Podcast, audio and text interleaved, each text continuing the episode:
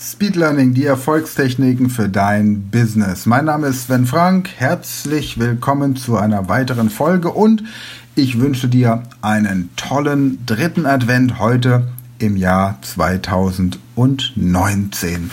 Hast du schon einen Kaffee getrunken heute früh an diesem wundervollen Sonntag?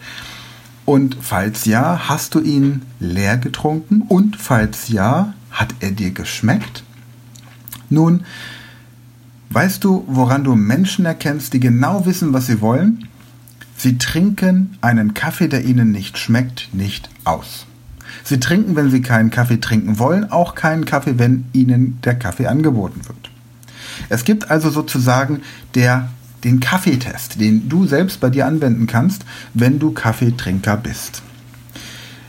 Heute möchte ich dir von diesem Kaffeetest einmal erzählen.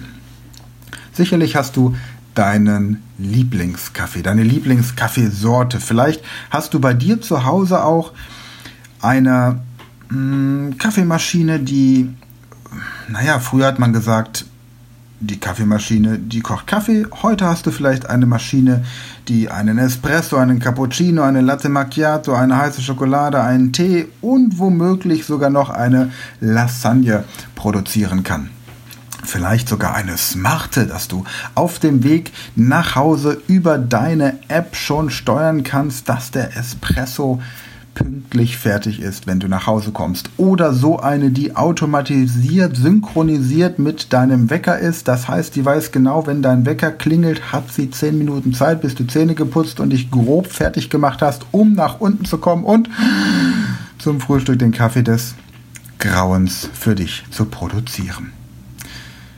Tatsächlich ist es so, dass wir natürlich zu Hause unseren Lieblingskaffee haben. Sobald wir aber unser Haus verlassen, verlieren wir unsere Kaffeetreue. Ich habe mir früher mal vor einigen Jahren dieses Prinzip zunutze gemacht und tatsächlich in eine Firma investiert, die Coffee to Go für jedermann hatte. Das heißt, du hattest deinen Kaffee nicht nur zu Hause, sondern eben auch unterwegs und zwar einen sehr hochwertigen Kaffee, der dich zudem noch mit Nährstoffen versorgt hat und so weiter. Allerdings passiert jetzt Folgendes. Die Menschen verlassen ihr Haus, verlieren somit ihre Kaffeetreue. Ich habe bis auf die Leute, die damals bei dieser Firma den Kaffee gekauft haben, noch nie jemanden erlebt, der seinen Kaffee mitgenommen hat, wenn er irgendwo hingegangen ist. Ah, doch. Markus Haselrieder, von dem habe ich dir schon erzählt, der bei mir in drei Tagen Englisch gelernt hat und eine meiner Power-Referenzen ist. Nicht nur, weil er der erste war, der damals dieses Englischtraining tatsächlich ausprobiert hat. An dieser Stelle, Markus, tut mir leid, wenn ich dir gesagt habe, dass ich das damals schon seit Jahren gemacht habe. Tatsächlich warst du der erste wirklich heiße Kunde, bei dem dieses Konzept so angewendet wurde. Und in den sieben Jahren, seit ich das jetzt mache, dieses Englischtraining in der Form, hat sich das natürlich nochmal deutlich intensiviert. Also, Markus ist auch einer von denen, die tatsächlich ihren Kaffee überall mit hinnehmen. Aber einfach nur deswegen, weil er tatsächlich auch für eine Firma arbeitet, die Coffee to Go anbietet. Nun kommst du also irgendwo an eine Tankstelle, in eine Bäckerei, in ein Café, in ein Bistro, in eine Bar, in ein Pub, in ein Restaurant, weiß der Geier wohin überall, und du möchtest einen Kaffee trinken. Was machst du, wenn du diesen Kaffee bekommst und er dir nicht schmeckt. Ich sage dir, 80% der Leute, die jetzt zuhören, dich natürlich ausgenommen, trinken ihn leer. Warum? Weil wir es gewohnt sind, angefangene Dinge zu Ende zu bringen. Weil wir ein Problem damit haben zu sagen, ich möchte mir nicht eingestehen, dass ich hier Geld in etwas investiert habe, das nicht funktioniert. Auf der anderen Seite merke ich aber immer wieder, dass Menschen Unmengen von Geld investieren in Dinge, die sie dann am Ende doch nicht zu Ende bringen. Das sind Online-Kurse vielleicht, die sie, die sie irgendwo kaufen oder das sind Seminare, für die sie viel Geld ausgeben und dann gehen sie nach Hause und machen doch so weiter wie bisher. Oder manche investieren auch völlig chaotisch in irgendwelche Investmentfonds oder Aktien und verbrennen so Geld, ohne auf die Idee zu kommen, einmal innezuhalten und zu sagen, okay, funktioniert es für mich oder funktioniert es nicht? Passt das? Schmeckt mir das? Gefällt mir das? Ja oder nein? Und dann einfach eine Entscheidung zu treffen. Es gibt immer mehr Menschen, die tatsächlich an dem sogenannten Kaffeetest erkannt werden können. Immer wenn du irgendwo in einer Bäckerei bist, jemand einen Kaffee bestellt, ihn nicht austrinkt und stehen lässt, dann weißt du, das ist jemand, den du kennenlernen solltest. Das ist jemand, der weiß, was er will und der nicht bereit ist, Kompromisse zu, einzugehen. Und gerade bei Lebensmitteln zum Beispiel ist es heutzutage immer wichtiger, keine Kompromisse einzugehen. Ich war gerade vor kurzem mit meiner Frau in Esslingen auf dem Weihnachtsmarkt. Übrigens ein sehr schöner Weihnachtsmarkt, wenn du mal die Gelegenheit hast, dorthin zu gehen, schau ihn dir an. Und wir hatten so dieses Phänomen, dass wir sämtliche Restaurants, die uns empfohlen wurden, nicht aufsuchen konnten, weil kein Platz mehr war. War einfach alles ausgebucht. Und die Restaurants, die nicht ausgebucht waren, die hatten dummerweise Essen, das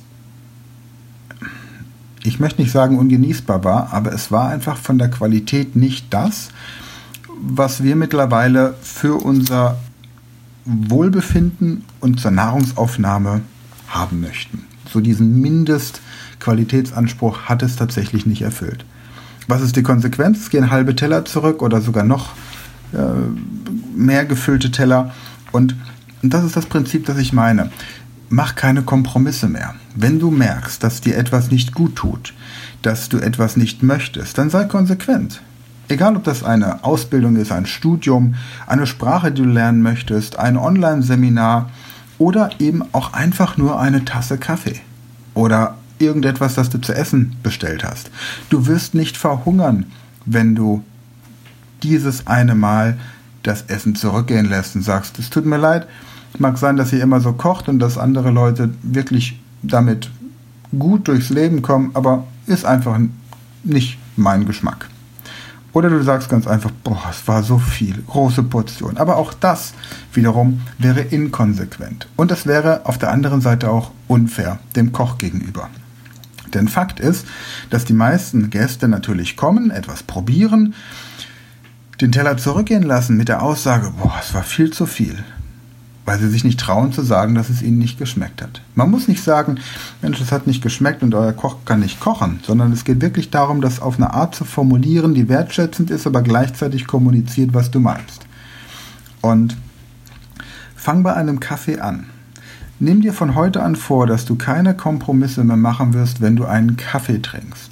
Denn wenn du es beim Kaffee noch nicht mal hinbekommst zu sagen, tut mir leid, aber der ist mir zu bitter, der ist mir zu süß, der schmeckt mir nicht, der ist mir zu stark, der ist mir zu schwach, der ist mir einfach zu wenig mein Kaffee.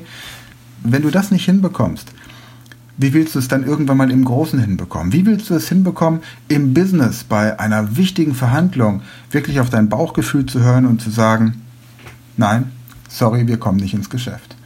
Oder dass du sagst, ich höre nicht auf mein Bauchgefühl, ich höre auf die Zahlen und du trotzdem irgendwo investierst oder eine ja, Entscheidung triffst, die du, von der du im Vorfeld schon weißt, dass du sie bereuen wirst. Also mach diesen Kaffeetest oder den Teetest oder was auch immer. Teste für dich einfach die nächste Woche einfach mal in allen Situationen, in denen du außerhalb deiner häuslichen Umgebung einen Kaffee bestellst, konsumierst, die aus dem Automaten nutzt oder was auch immer, trinkst du ihn oder nicht. Und wenn du dich entscheidest, an der Tanke, im Büro am Automaten, in der Bäckerei XY, da hat mir der Kaffee nicht geschmeckt, dann brauchst du auch in Zukunft den Kaffee dort nicht mehr zu nehmen. Ja, so viel kann man über Kaffee erzählen, ist unglaublich, oder?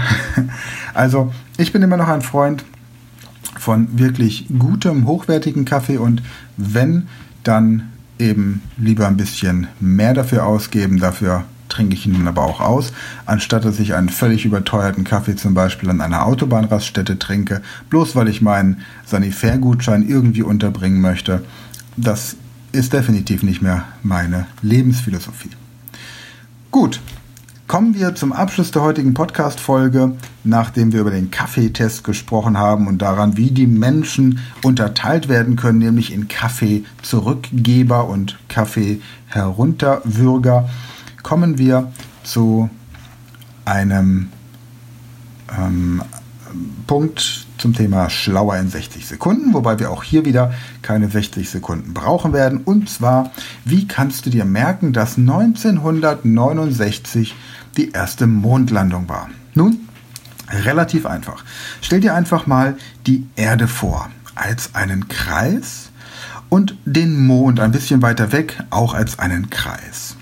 Und jetzt stell dir vor, dass du um die Erde herum einen Kringel machst. Die Erde ist weiter unten, der Mond ist weiter oben. Du machst von unten einen Kringel um die Erde und dieser, die Laufbahn, die, die, ähm, die Flugbahn der Rakete von der Erde, die startet also einmal um die Erde rum und dann hoch zum Mond. Und dann sieht das aus wie eine 6.